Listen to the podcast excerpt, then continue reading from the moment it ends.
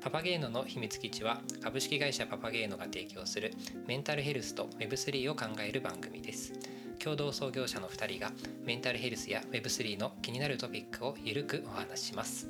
はい、はい、ということでことでね。第2回ですね。いやーちょっと先ほどねあのすごくあの鋭くも温かいあのフィードバックをあの VC の方からいただきましたけど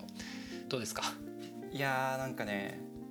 今すごく高揚していて気分が。ちょっとうまく喋れるかわかんないんだけど。つい昨日パーパス経営の本を読んではいはいはい。オールバーズっていうブランドの事業の作り方を学び、うん。めちゃくちゃこれ参考にしたいなっていうのを漠然と思いながら今日は株式型株式投資型クラウドファンディングの話を聞きはいはいはい。VC の方から非常にクリティカルなフィードバックもらいいやでその上で、まあ、こういう方向でいけば僕らなりの面白い経営の仕方できるかもしれないっていうアイディアが、まあうん、少し出てきているので、それがちょっとねワクワクしていて今週木曜に、ね、合宿みたいなことしようと思うんでそこですねでケイトと議論するのが楽しみです。ー楽しみですね。いやあのやっぱりうん。なんかあの、まあ、さっきのフィードバックの中でちょっとこう頭出しというかするとあのストーリーを意識しようっていう話があったと思うんだけどやっぱ我々があの何をこれからやるのかっていうところについて、まあ、誰の何をどう解決するのかっていうところについてやっぱり一貫性を持つっていうのが非常に大事なんだなっていうのは改めて感じたところだよね。そうだねままさにこうパーパスを起点にして事業を作るっていうことだと思うんだけど、まあ、いろんな方が関わるからこそこうなかなかねあのシンプルに説明するの僕らの授業難しかったりはするんだけどでもそこをねシンプルにしっかりと伝わるような形で今後表現していきたいなっていうのを改めて思いました。いや本当にですね。じゃああのちょっと今日のあのパートはですねなぜ今メンタルヘルス ×Web3 なのかっていうところについて話をできたらいいかなと思っていますけれどもじゃあまずなぜメンタルヘルスなのかっていうところについて安政くんそうだね。まあ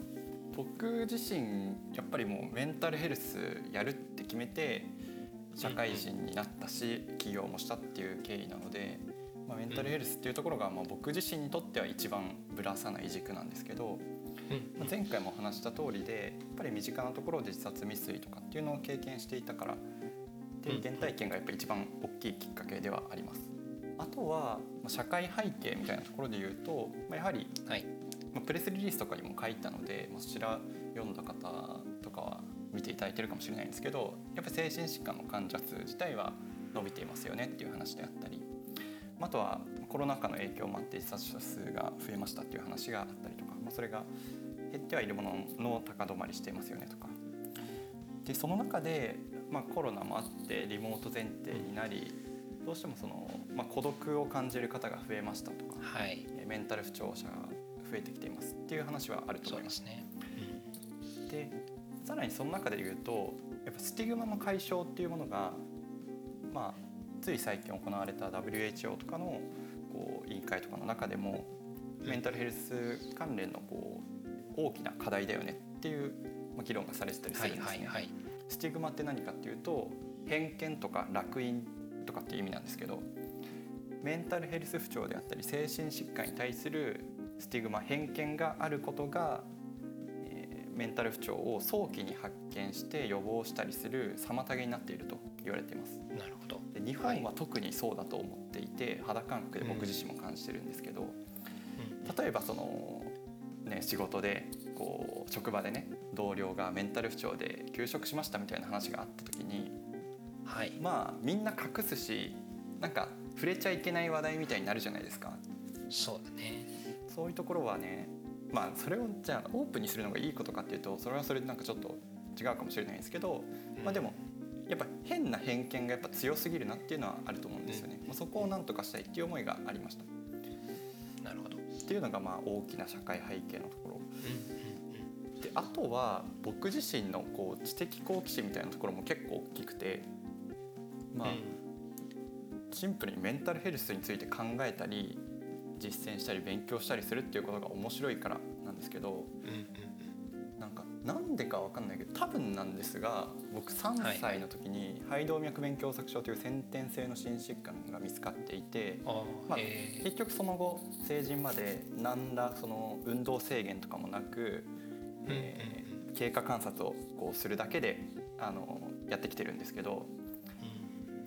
やっぱその、ね、34歳ぐらいの時からなんかこう病気があるっていうことを知りその疾患名ネットで調べたら、まあ、結構突然死のリスクもありますみたいなことをこう幼少期から自分で自覚して生きていたのでなんか人の生き死についてすごい考える癖というかなんかふとした拍子に人は死んだらどうなるんだろうとかなんか最後はみんな死ぬのになんでこんなみんな頑張って生きてんだろうみたいなことを結構ちっちゃい時から考えてたのね。まあ、っていうのもあってこう人の生き死について考えることとか、まあ、それがベルビーイングとかメンタルヘルスにもつながるんですけどそこにすごい好奇心が結構根源的な欲求として持ってるなっていうのは思ってたりしますね。なるほどそういった背景でねメンタルヘルスがぶれない軸として僕自身は思ってます。ああいいですねなんか自分もそういえば死死とは何かっていう本を読んだこともあったりとか、うん、結構自分自身も結構さっき言ったなんでこう、まあ、死ぬのにここで頑張るのかみたいなことを考えたりすることがあるのでなんかそこってちょっと意外と共通点としてあるなっていうのをちょっとなんか改めて思いました。ケイトはいかがですか？なぜメンタルヘルスなのか。そうね、まあ、やっぱりあの自分の場合はあの周囲のこう、まあ、変化とかをかなり敏感に受け取る方かなと思ってるんですけれども、まあ、それっていうのはねあの、まあ、前回も話したけどやっぱり他の人の幸せっていうところが、まあ、自分の幸せにつながるよって話は多分したかなと思うんですけども、まあ、そういう意味で今の世の中ってやっぱりあのメンタルヘルスに対する、まあ、ソリューションってすごく必要とされてるなって思ってるところが、まあ、自分の中での、まあ、一番大きいところかなっていうのは思ってますね。やっぱり今の時代って SNS を中心にだけどコミュニケーションがねすごく取りやすい時代になったなっていうのを、まあ、あの感じますね。やっぱなんかあの自分たちが小学生とか中学生の頃よりも本当にこうたくさんあの、まあ、世界中どこの人とでもつながれるし、まああのまあ、言ってしまえばすごく便利な世の中にはなったのかなっていうふうには思ってるというところですよね。でもやっぱりこのその一方で、まあ、例えば簡単にコメントができてしまうとかあの他の人との比較がしやすくなるっていうのは、まあ、この SNS が、まあ、あの盛り上がってきた今における一つの,、まあ、あの危険な部分なのかなっていうのは思ったりはしているっていうところですよね。例えば、まあ、あの簡単にコメントできるっていうことはあの誹謗中傷とかを、まあ、他の人があのそのまま受け取っちゃうことができるしあの他の人と比較できるってことは、まあ、自分と人を比べるっていうところから、まあ、優劣を感じやすいっていうところとかはあるんじゃないかなっていうふうには思ったりしてますね。なんかあの先日、まあ、それこそあの大学の OB のあの、まあ、40代くらいの方と話した時にあのやっぱり他の人たちが順調にいっている同い年っていうのを、まあ、あのかなり意識する年代っていう話を あのしていてでやっぱり他のある人はすごくうまくいってるけどある人はすごくあの、まああのまあ、比べると、まあ、うまくいってないっていうのが、まあ、かなりこうはっきりと出やすい、まあ、年齢っていう話をしていてやっぱりそういうタイミングであの、まあ、メンタルの状況っていうところが、まあ、左右されやすいっていうのがね、まあ、これまで以上にあの大きくそういうきっかけが作られやすい、まあ、時代なのかなっていうところは感じたりしてますね。なるほど。はい、でまあやっぱり今の、まあ、もう一つのポイントで言うとそのインパクトっていうのが、まあ、すごく伝播しやすいっていうかあの、まあ、本当にこうセンセーショナルなニュースもだし、まあ、他の誰かが発した言葉っていうのが、まあ、あのすごく伝わりやすいということはやっぱりそれによって影響を受ける人も多いわけで例えば、まああのまあ、ある自殺報道っていうのがあったりすると、まあ、そこからのウェルテル効果が生まれるっていうのがあるっていうのはね確か前回の話にもあったけれどもやっぱ誰かがこう何かを言うっていうことが、まあ、その人たちの生活とか思考に影響を与えるっていうのが、まあ、今の時代なのかなっていうふうには思うというところですよね。やっぱりそういう時代においてあの生きててよかったっていうのを実感できるっていうのは、まあ、すごく重要なポイントなのかなというふうに思っていて、まあ、あのその何かメッセージを受け取ることによって自分は生きててもいいんだなって思ったりとかあここに居場所があるんだなっていうことを、まあ、あのもちろん物理的な居場所っていうところもあるし、まあ、あの概念的にもね、まあ、そこの居場所っていうところが自分の心の中にあるんだなっていうふうな思ってもらえるっていうのがまああの本当にあの体験とか他の人の言葉を聞くっていうことによる、まあ、あの共感を得るっていうことによってあの何かしら力になれるっていうのが、まあ、今の社会本当に必要なのかなっていうふうには思っているというところですね。うんでまああのまあ、もうちょっとあの喋ってしまうとあのやっぱり今の時代って、まあ、そういう必要性があるのに対してあのソリューションっていう意味ではあんまり提供されてないんじゃないかなと思うわけですよね。でやっぱりあのメンタルヘルスっていう領域っていうのはあの、まあ、実際関わってみて思うことだけれども、まあ、一般的にはマネタイズしにくいと言われている領域まあそれはやっぱりその、まあ、関わる人たちにとって、まあ、すごくセンシティブなポイントでもあるし、まあ、それをこうお金儲けのために使おうとしているんじゃないかって思われてしまうと、まあ、それによってあのまあ本来であればあの受け取ってくれる人たち人たちが、まあ、あの拒否反応を起こしてしまったりとか社会的に見ても、まあ、あの企業はお金儲けのためにメンタルヘルスを使ってるんじゃないかみたいな思われてしまうっていうのはあると。でやっぱりその専門家にとっては、まあ、そこのメンタルヘルスっていう領域は、まあ、しっかり厳格にやらなきゃいけないし、まあ、慎重にやる必要があるよねっていうことは、まあ、結構あの言われていたりとかはい。でまあ、先日ねあのちょっとあのある会社に訪問に行った時にもやっぱりその専門家のあのある方が、まあ、例えばあの最近 MBTI っていうあの16パーソナリティとかで流行ってるのがあるんだけれども、そこがやっぱりあの流行ってるとはいえ本来はそういうのって専門機関がちゃんとこう認めて、まあ、あのその専門家の立ち会いのもとでやる必要があるとかそうしないと、まあ、あの相性とか決めつけてしまったりとか、まあ、自分の自己理解っていうところを決めつけて狭めてしまう危険性もあると。いうところがあるっていう話もしてたので、まあ、やっぱりそういう側面もあるんだなっていうのはま感じているというとこですよね。だからまあ本当に我々としてはそこをま正しく進めつつもあのある意味ちょっとここカジュアルにというかみんながアクセスしやすいものにしてでやっぱり何よりもワクワクできるものにしていくっていうところがまああの本当に今の時代必要なのかなと思ってそういった意味でもメンタルヘルスっていうのを我々がやるっていうのは、まあ、すごく意義があるんじゃないかなと思っているところですね。はい、なるほど。ありがとうございます。そうね、まあ、一番最初にあったそのそうね、まあ、世代というかこう今の時代どうしても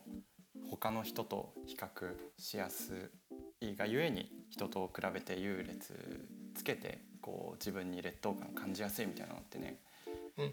まあ、よく言われている話だと思うんだけど、うんうんうん、実は僕は大学時代アイデンティティの研究をしていてそれで卒論書いてたので、え。ー、あそうなんだ。その辺りが気になってたんですよね。うんうんうん。みたいなことを思ったりとか。あとヘルスケアビジネス全般に言えるけど本当に必要な人いるのにこうどうしても医療であったり行政に頼りきりで細やかな支援届ききらない。それは民間がこうビジネスすごく作りにくいから。あるいは、えっとまあ、まさにあの良くない金儲けの仕方をこうなんだろうな、まあ、ある意味弱者から搾取するじゃないけど、うん、してしまっている企業がいるから、まあ、正しい支援があの届け、えっと、正しい支援が求められている人にうまく民間のサービスで届きにくいみたいなのはあるんだろうなと思うんですよね。うん、まあ、そこをなんとかするのが僕らの使命だと思うんだけど。そうですねヘルスケアビジネス全般難しいんですよ。健康になったら人はお金払わないし確かに。不健康な人は健康に興味ないので健康のためにお金払わないし。そうだよね。あとは、まあ、いわゆる情報の非対称性って言われますけど、うん、やっぱこうしっかりとエビデンスを取りエビデンスベースでサービス提供するにはそれ相応のコストと時間がかかってしまって、それやってたら会社潰れますよねっていう話があったりとかすごくバランス感覚が求められますね。いや本当にまあそれだけやっぱこうバランスの上に成り立っているからこそあのまあ面白いって言ったらあれだけれども本当にまあそこにあのやる人がまあ少ないっていうのもあるけれども、まあ我々だからそこにこうまあやる意味があるっていうところはねなんか言えるんじゃないかなっていうところは思ってますね。そうだね相当思い持ってないとやっぱできないなって思うよ。確かにね。まあある意味やっぱりそこなぜこれをやるのかっていう理由がかなり重要な、まあ、領域っていうのはね、まあ、実際やっぱりやってみて思うところだし、うん、それこそその専門家視点のこうエビデンスの作り方であったり扱い方とか、どういう配慮必要かみたいなところがやっぱ僕自身知見が乏しかったからこそ大学院に入ったっていうのはあるし、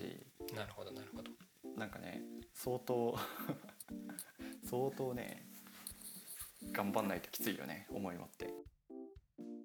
今週はここまで。パパゲーノの秘密基地は Spotify、Apple Podcast などで配信していますのでぜひフォローしていただけると嬉しいです。それではまた来週